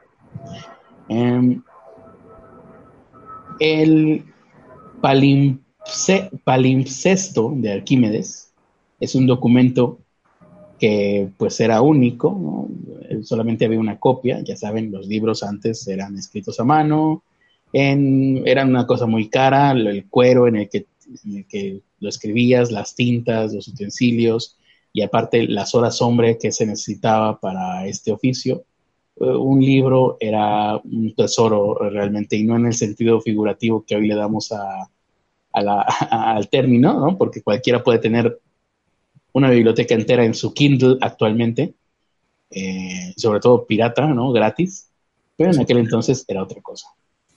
Yo estoy pensando seguramente en comprarme un Kindle. Yo llevo queriendo comprarme un Kindle desde hace como 10 años. ¿Cuándo salieron los Kindles? Hace como 10 años, ¿no? o más. 10 años, ya van en la décima generación pues desde hace 10 años me quiero y no me animo, no, sé, algo me lo impide siempre. Digo, ok, sí, un kin pero nada más lee libros, ¿verdad? Híjole, no, se hace que no, Mejor, mejor me compré una tablet que ni siquiera que sirvió para dos cosas y que obviamente salió más cara que un Kindle que comprarme el Kindle. Pero bueno. Em, por un descuido, sin saber lo que estaban haciendo, eh, tenía, eh, bueno, antes que nada, ¿no? Antes de eso, de que por un descuido, sin saber lo que estaban borrando, ¿qué tenía el palimpsepotos?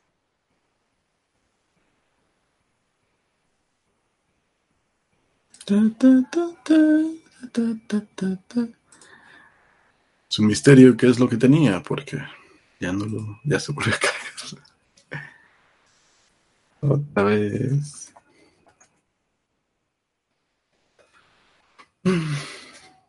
Bueno. Unicornio rosa invisible, como sabes que es rosa, si es invisible. Em, hmm. Bueno, mientras tanto, mientras llega el critter, algo rápido. Un tipo intentó hacer una broma de cuánto creen que valga eh, vender este bebé intentó hacer la broma en una tienda, pero al, tipo de la tienda no le pareció graciosa la broma. Y después de eso se desató una persecución policial. Brian Slocum, de 43 años, entró a, una casa de empeño en Sarasota apoyó a un bebé frente al mostrador e hizo eh, la oferta al vendedor, o bueno, al comprador. Y parecía, parecía que lo estaba haciendo en serio. Mostraba al bebé y le preguntaba si podía empeñarlo, cuánto cree que valga, cosillas por el estilo. Em, luego le dijo al local, a ver, cuando Slocum se fue, el, señor del local llamó inmediatamente a la policía.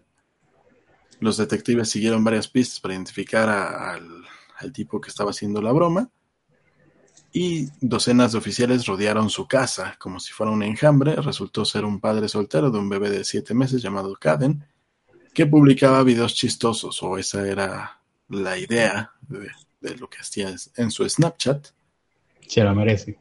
La policía determinó que el, niño estaba salvo y que no, pues que nunca estuvo en riesgo, o sea, no, no presentaban cargos en, en, contra de este tipo que hacía bromas. Y bueno, el tipo del comercio dijo, esto no es gracioso, aunque me hayan dicho que es una broma, por eso llamé a la policía.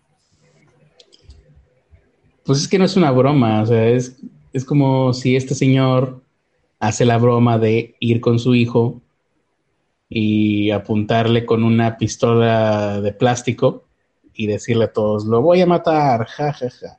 pero, como, pero no lo voy a matar realmente, por lo tanto es una broma, no. No, pues lo que, lo, que, le dijo fue algo así como, lo puso en el mostrador y le dijo algo así como, ¿cuánto crees que vale? Pues se puede empeñar. O sea, la broma es, te dije que iba a suceder algo y al final no sucedió. ¡Qué gracioso! Como la Luis Micho.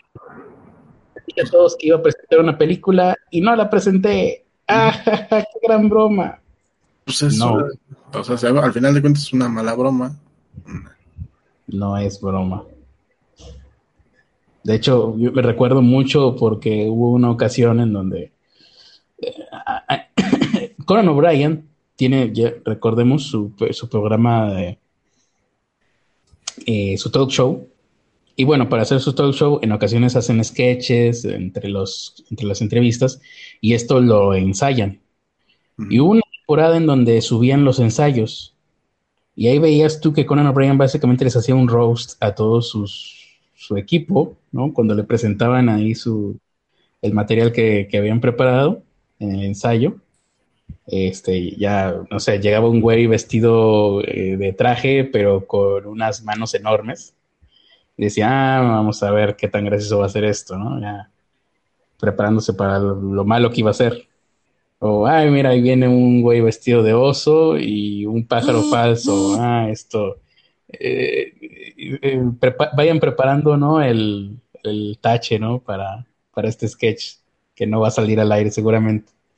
Y hay un sketch en donde al final, em, ¿cómo era la situación? Se iban, iban a, decían que estaban rifando un automóvil y luego una mujer del público se lo sacaba, o sea, alguien del público se lo sacaba, pero la mujer del público era una actriz, ¿no? Entonces pasaban, no sé qué hacían, alguna grasejada, y al final la mujer este, salía del, escenario, supuestamente, pero esto ya era pregrabado, ¿no? Te, te, mostraban cómo el auto salía del escenario y ya en una, te ponían corte directo a un video que habían grabado anteriormente, entonces el automóvil saliendo de las instalaciones del, estudio donde están haciendo el programa y está a punto de atropellar a un güey y el güey se quita, ¿no? Y no lo atropella.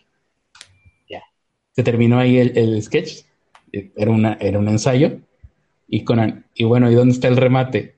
Y los escritores, ese es el remate. ¿Cuál? Que iba a atropellar a un tipo y no lo atropelló. O sea, algo iba a pasar y a final de cuentas no pasó. Ese es el chiste, según ustedes, les dice a, los escritores, ¿no? ahí mismo se los, se los fregaba, que enfrente de que ya algún público, y al final la versión final ya la, elaboraron un poquito más, ¿no? Para que pudiera salir al aire. Entonces, eh, y por eso es que yo tengo un poquito de, a ver, tú me dices algo y al final no pasa, eso no es un chiste, eso no es una broma, eso es una mamá Es que. Bueno. Es una chingadera. es que eres un. Eso es que no eres gracioso, más bien. aquí lo que había era una. Una. ¿Cómo se llama esta madre? Una cámara escondida, a final de cuentas, ¿no? Ajá.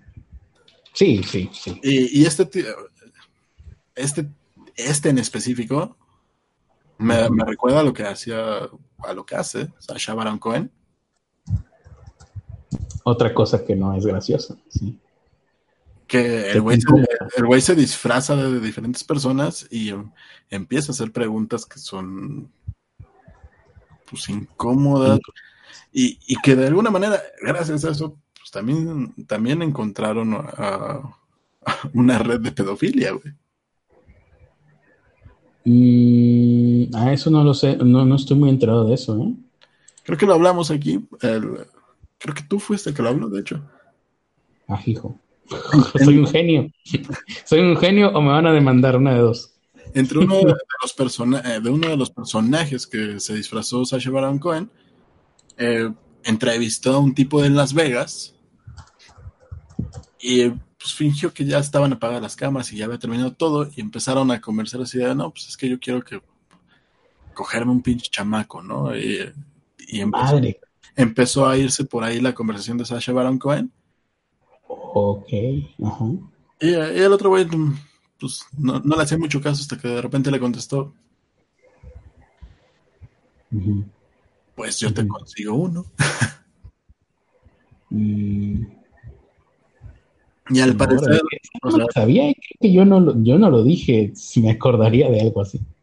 Todo, o sea, después de eso, pues tuvieron que hablar al FBI. Ese programa no se transmitió. Y tuvieron que contribuir al FBI y, y, seguir la broma todavía un poco más allá. Ya, ya no era una broma, ya, ya era una cosa legal. tuvieron que. Tuvo que seguir, ¿no? Colaborar. Tuvo que colaborar. Resulta que sí le llevaron al chamaco, resulta que sí había una red de pedofilia en Las Vegas. Y, salió gracias a, este tipo de cámaras escondidas. Sí. Lo cual es solamente una serendipia, no es que Sasha Baron Cohen eh, no, o sea, al final. Ese ha sido su objetivo, ni, que sea algo bueno. Ese nunca fue su objetivo. Regularmente, nada más. Su objetivo es incomodar con este tipo de, preguntas. Y, ver a partir de la reacción de la gente es lo que lo hace o no gracioso. Sí, no, y, la anécdota está muy buena. Yo no me, yo no me la sabía. Voy a, voy a tener que checar esa, esa información. Porque hoy por hoy, hasta donde yo me quedé, Sacha Baron Cohen estaba todo de casi todos lados. Hollywood. Pero salió en Alicia en el País de las Maravillas. Alguien estarán, alguien estarán, eh, o a muchos estarán protegiendo. Ya no me sabía eso, fíjate. Sí. Muy bien. Eh, y bueno, ah, pero me quedé yo a medias, ¿verdad? A ver, espera, espera. ¿Dónde me quedé? Ah, en lo del palimpsesto de Arquímedes. No, ya terminamos con eso, ¿no? El señor, el padre de familia este, dijo, voy a, empeñar a mi hijo. No es cierto, ja, ja, Pues, al final de cuentas todo fue grabado y todo fue transmitido por Snapchat. Y la gente ya estará matándolo en las redes sociales, porque, o sea, ahí no sé si los servicios eh, sociales estuvieron en lo correcto al decir que el niño estaba en peligro. Porque ya sabes cómo son en Estados Unidos. Eso fue en Estados Unidos. Ajá, pues es que. Cualquier cosita chiquita que hagas mm, si puede significar peligro para los niños, para ellos. Pues, Se va a cerrar. Es que al final de cuentas, pues si en el Snapchat dicen, ay, voy a, vamos a ver cómo reacciona este pendejo, si yo le digo que quiero empeñar al niño, obviamente no lo ah, quiero. Pues pero pues ahí ya es. Eh, Sí, o sea, si, hubiera sido alguien, un poco más importante, seguramente pues, estuviera pagando las consecuencias, pero pues es un güey prácticamente desconocido. Sí, porque ahí dices, ah, bueno, es que todo fue mentira oficial. Yo nada más estaba usando a mi hijo para hacer esta broma para internet. Un momento, ¿estás usando a tu hijo para qué? Estás lucrando con tu hijo, estás explotando a tu hijo, ¿eh? y ahí por ahí se van. Sí. Era, era, era em, Mm. el, agente, no, el, agente de, servicios sociales era chapaneco. ¿Estás usando a tu hijo para algo malo? Eso no puedes hacerlo. Ah, no, era yucateco más bien. Eh, bueno, ahora sí, ahí terminó. Está. Ya, ya está. Sí. nada más. Muy bien. Eh, entonces, este documento estaba en Constantinopla en el siglo X, ¿no? Regresando a este libro de Arquímedes, ¿no? Eh, tenía entre sus páginas el método de los teoremas mecánicos de Arquímedes. No sé qué será exactamente eso. Y seguramente, eh, no sé si se haya conservado de qué se trataba esto, no sé si alguien lo sepa. Em, dice aquí que un discurso de un famoso político y orador ateniense del siglo IV antes de Cristo, llamado Hipérides, hacía un comentario sobre esta obra de Aristóteles, que es una obra del siglo III, eh, ¿no? Tres, y esto luego lo comentaban en el siglo IV. Eh, y bueno, hacía, decía que había aproximaciones y cálculos que se anticiparon 20 siglos a nuestras matemáticas modernas, entre ellas la matemática combinatoria. Ahí sí ya me perdieron por completo. No sé qué será la matemática combinatoria. Creo que por ahí hay alguien que estudia física entre nuestros seguidores. Seguramente a él sí le hará sentido esto. Mm. Hasta que llegó el teorema fundamental del cálculo de Isaac Newton y Gottfried Leibniz a principios del siglo XVII, dice aquí, eh, no, se, no se llegó a esto que es la matemática que les dije, una matemática combinatoria. O sea, estamos hablando del siglo XVII. Según lo que se ha logrado reconstruir, este libro del siglo III de Arquímedes ya tenía esta información o por lo menos una aproximación muy cercana que nos hubiera llevado a ahorrarnos mucho tiempo en este desarrollo de esta matemática combinatoria, sea lo que sea que eso signifique. Ah, encontró también la forma de calcular el centro de gravedad de un paralelogramo. Ah, mira, creo que esto me lo enseñaron a mí en algún momento. De un triángulo y de un trapecio.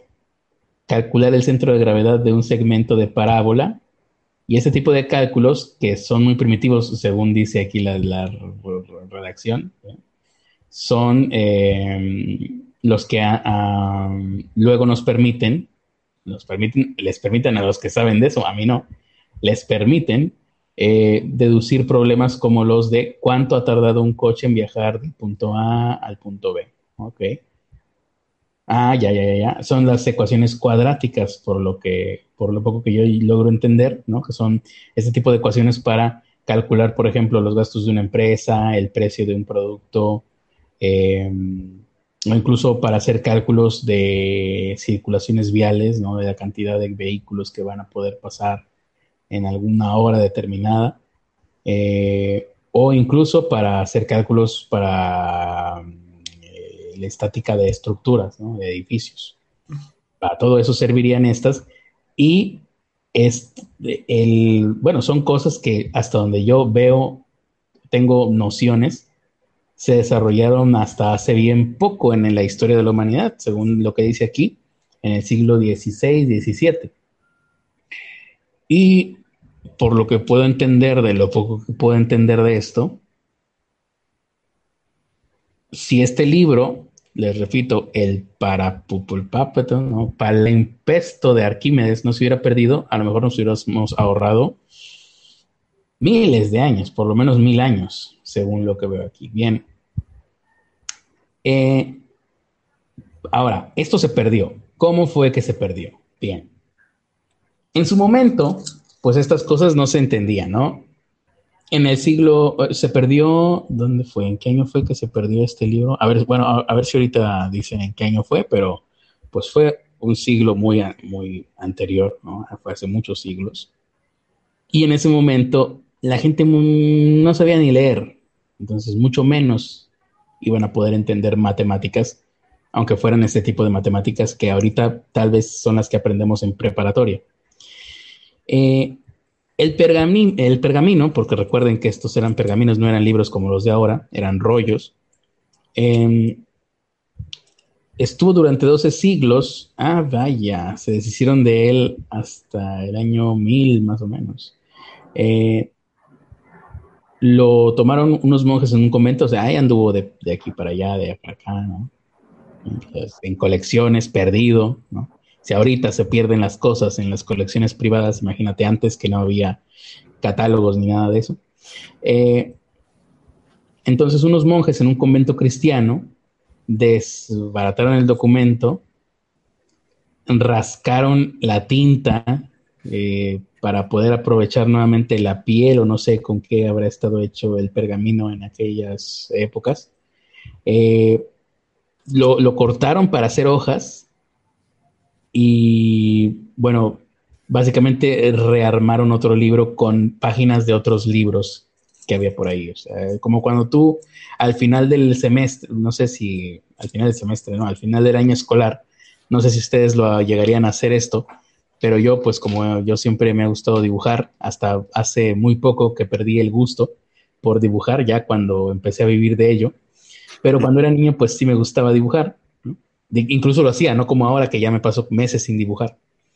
Eh, entonces, cuando terminaba el año escolar, todas las hojas que me sobraban de todas mis libretas, las arrancaba, no las arrancaba, quitaba los espirales con cuidado, las unía en una sola nueva libreta donde se combinaban todas las hojas que habían sobrado, les volvía a poner otro espiral con mucho cuidado, cariño, dedicación y amor, porque ahí era donde me iba a pasar todas las vacaciones, los dos meses de las vacaciones largas, dibujando. Eso hicieron allá en aquella época los monjes estos, pero ahí sí eh, la regaron porque pues detuvieron el avance de las matemáticas, más que de la ciencia, porque decía aquí de la ciencia, no, de las matemáticas, que es todavía más difícil e importante. Volvieron a prensar las páginas y en ellos escribieron un libro ¿De qué? ¿Y de qué va a ser? Un libro de oraciones cristianas.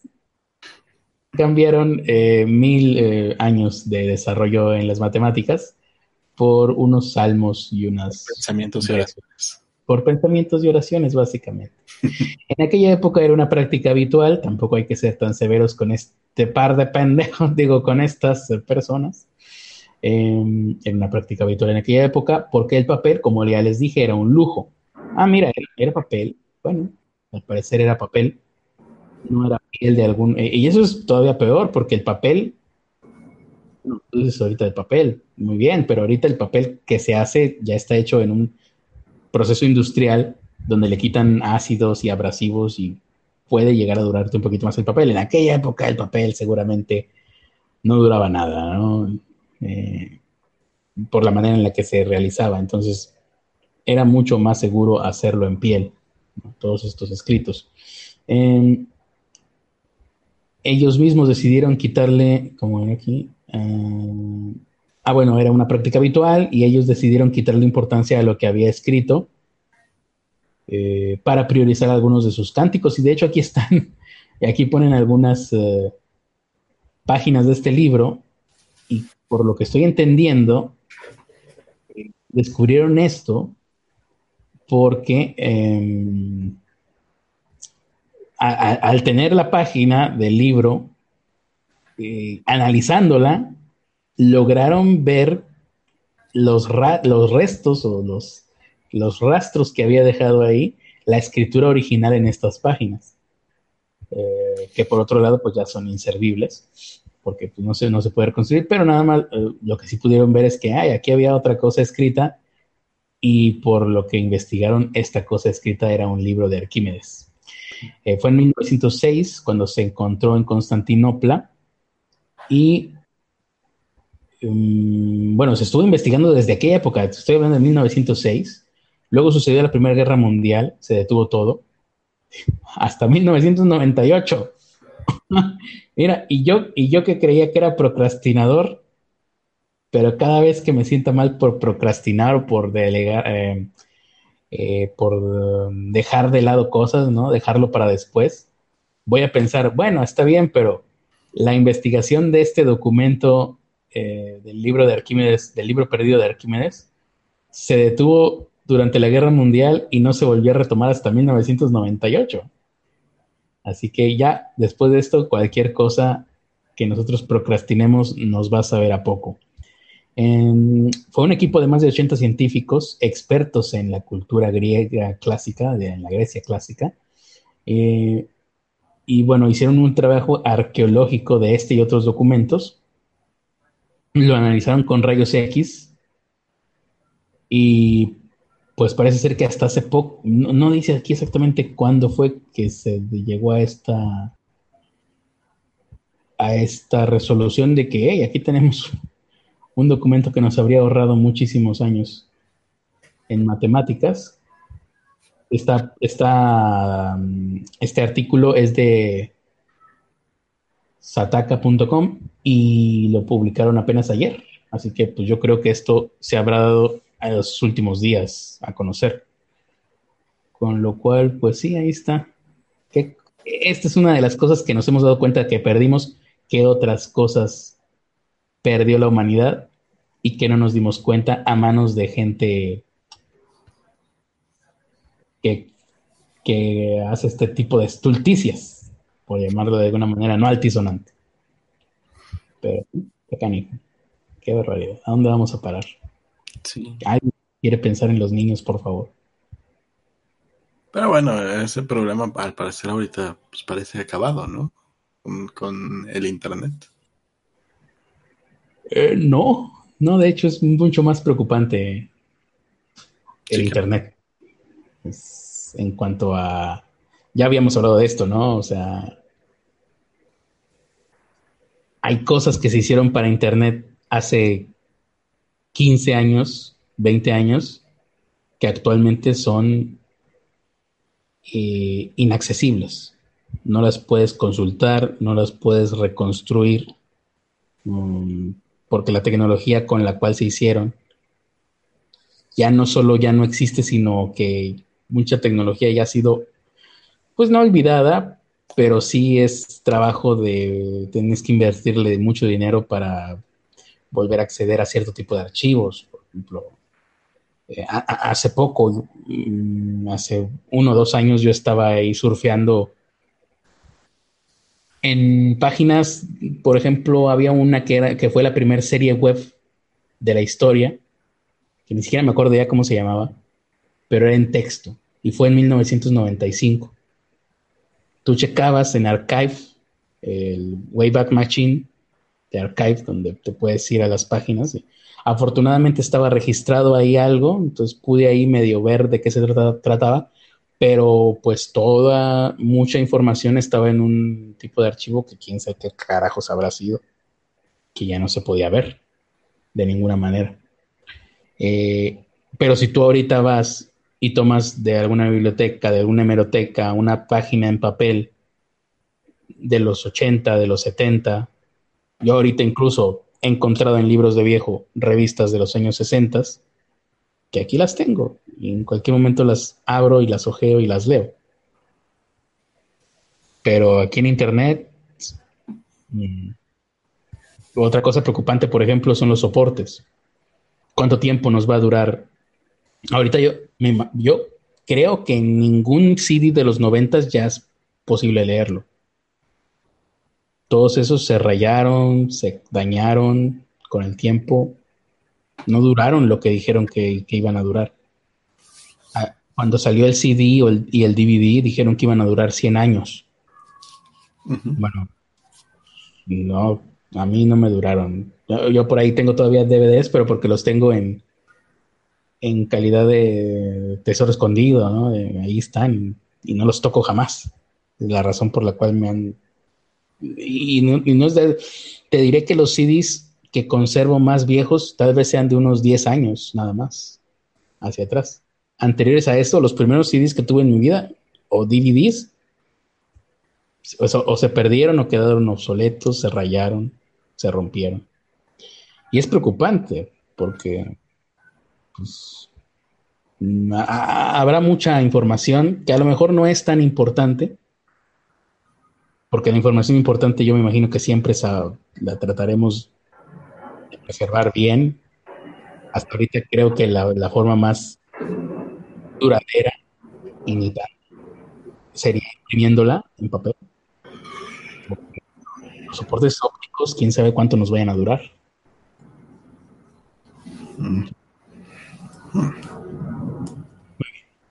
¿Y de qué estamos hablando? ¿Y de qué hablábamos o qué? Ah, sí, comentarios de alguien, no sé. Dice Jesús Alejandro Ramírez Campos, tengo CDs y de música. ¿Tienes SIDA? ¿Qué? CDs de música de los ah, Oh, qué susto. Yo pensé que tenía SIDA. No mames. No me des estos sustos, Ernesto.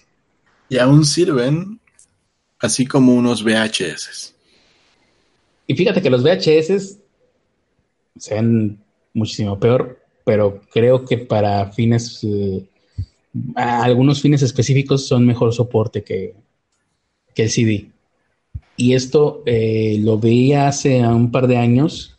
No sé, no recuerdo exactamente en qué situación, pero había lugares de archivos de los de, en los Estados Unidos donde utilizaban cintas magnéticas para guardar datos, porque también la manera en la que ellos los manejaban y la tecnología que ellos tenían, sabían que esas cintas iban a durar mucho más que si lo guardaban en un soporte de disco duro con partes móviles como el que ahorita tenemos en nuestras laptops o nuestras computadoras de escritorio.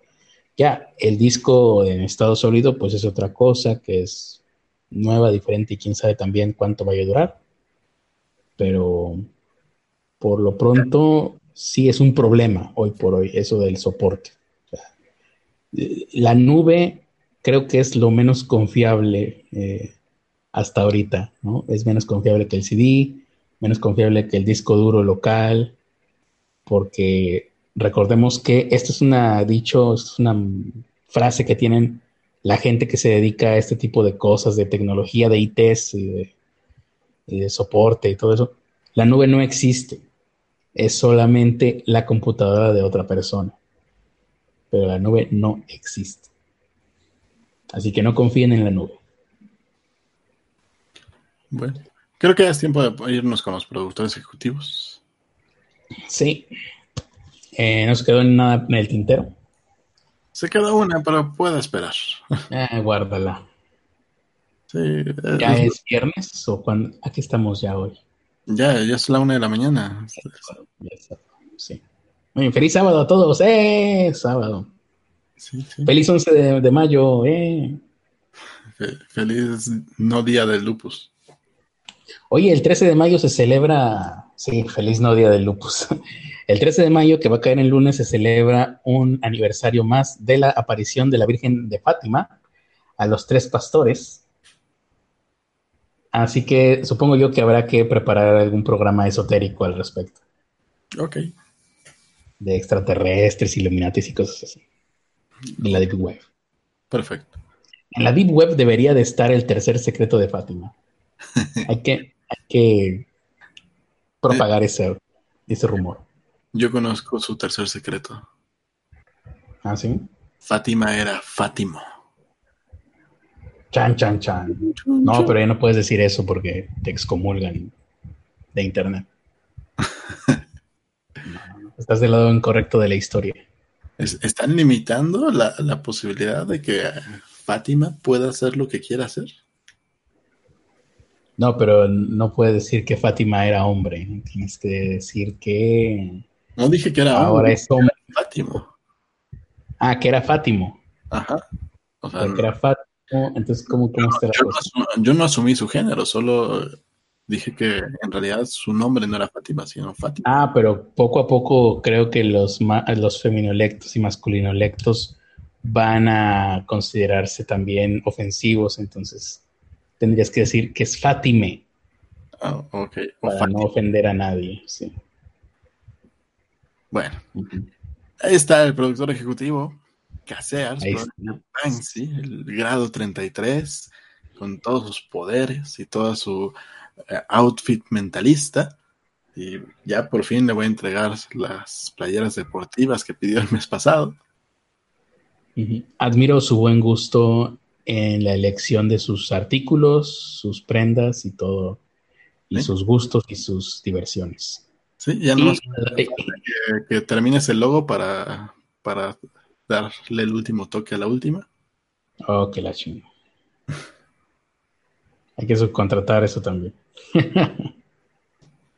Pues bueno. Sí, trataré, trataré.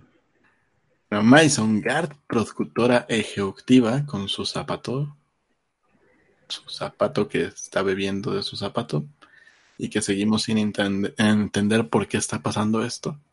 Creo que es una un homenaje a Salvador Dalí que está haciendo seguramente. Seguramente. El ejecutor productivo Asidugo, que se acaba de unir a la lista de ejecutores productivos, para los que no sepan cómo unirse a la lista de ejecutores productivos, pues lo único que tienen que hacer es realizar. Darnos dinero. Sí, pero darnos, darnos dinero con una cifra en específico, ¿no? Que sería. Dinero ya. El equivalente a 100 pesitos. Ok, ah, me agrada. Me agrada eso. Sí, sí, sí. Y con eso se convierten en ejecutores productivos.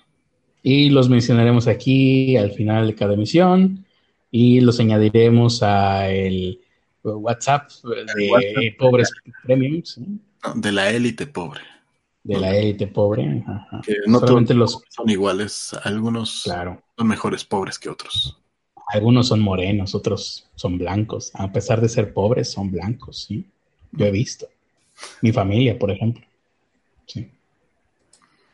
Y el Club de los Pobres, que es Viviana, la pobre alfa, eh, que al parecer Asidugo no quiso entrar en una batalla por, por los pobres alfa y dijo, mejor me voy a los ejecutores. Ahora la pelea será entre los ejecutores para ver quién es el ejecutor alfa o qué. No, pues nada más está él como ejecutor. ¿Ah, sí? Ajá. Ah, ok. Ah, es ejecutor a secas. Eh, ejecutor, ajá. Es un estado intermedio entre productor ejecutivo y... Y el Club de los Pobres. Ajá. Ah, ya, ya, ya. Ya entendí. Y bueno, el Club de los Pobres está Viviana, la pobre alfa, y Hetz Antonio, Ricardo Reyes, Jordán y Citlali Matías.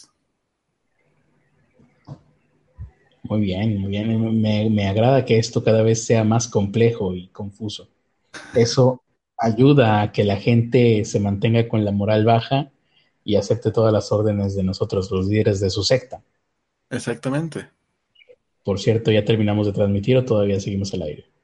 nada más tengo que decir que se, pueden convertir en pobres premium entrando a paypal.me el pobre podcast y o a pobrepodcast.com y ahí le pueden dar para que les cobra automáticamente y no tengan que estarle haciendo esto cada mes. Ah, entonces seguimos al aire. Pues como les decía, bienvenidos a este club de amigos amistosos, amables y que no tiene nada de malo pertenecer a él. Sí, señor. ¿eh? Arriba corazones. Y bueno, nada más como último para que no se nos quede en el tintero. Última noticia, está llegando un cable. Este, ah, el sonido del cable cuando llega. Suena como una liga contra mis dedos, pero es el sonido del cable que llegó bueno, en realidad es un cable de ya hace varias horas. Esto era un último momento, hace cinco horas, que, es cuando queríamos empezar a transmitir. Eh, los güeyes de Malasia, de, no, los güeyes de Malasia, no. Los güeyes de Sinaloa, que en Malasia iban a ahorcar por narcotráfico, ¿ustedes lo recuerdan? ¿Tú lo recuerdas, Ernesto? Eh, ¿No en Chile? No, me acuerdo que era en Malasia porque es el lugar donde por robar te cortan la mano. Lugar precioso. La gente vive con miedo constante. Sí.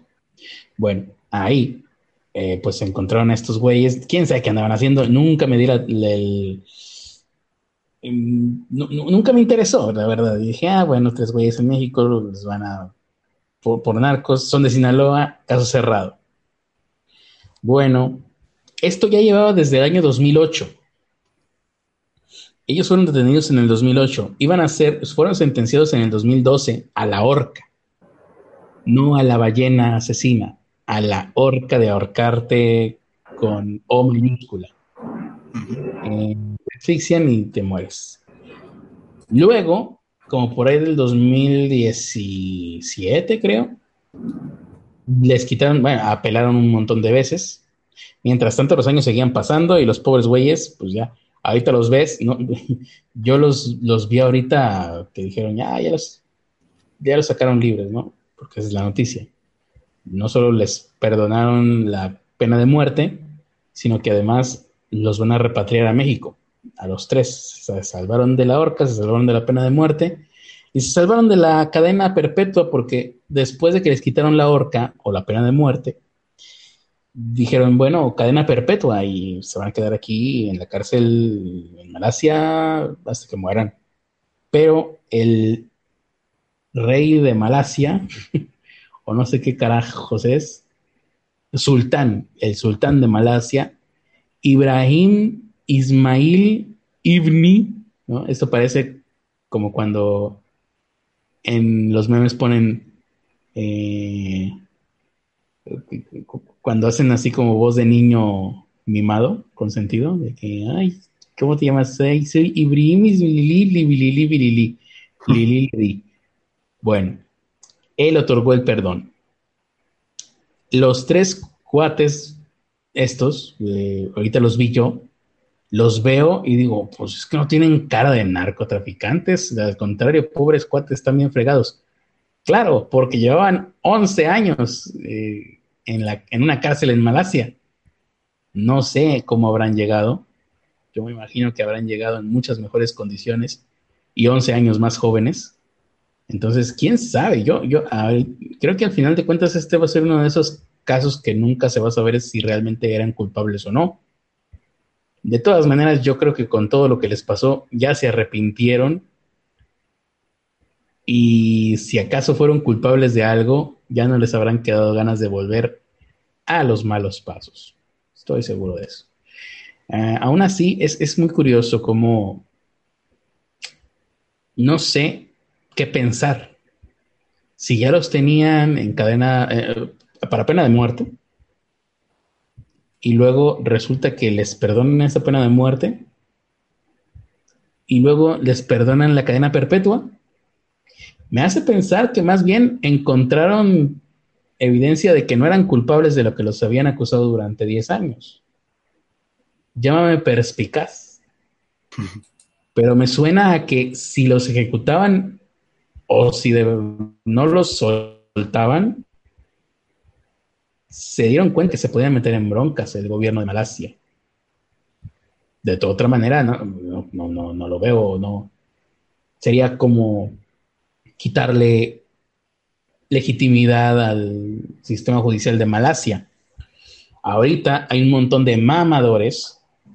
Bueno, ahorita no, desde hace muchos años, desde, desde hace algunos años, por lo menos desde hace como 10 años, vengo yo rastreando a mamadores capitalistas, white sicans, más que nada, que ponen a Malasia como ejemplo de leyes que son efectivas y que hacen que la gente sí las cumpla porque son castigos muy severos y que en, gracias a estas leyes en cuestión de pocos años Malasia se ha convertido en una potencia económica mundial, obviando cosas como que el pueblo de Malasia vive en una constante zozobra, no tienen respeto por su autoridad, sino que le tienen miedo, y que la supuesta bonanza no, la bonanza que hay en Malasia económica, no se da para las uh, distintas clases sociales, sino que solamente para la élite pequeña que está por encima de todos los demás.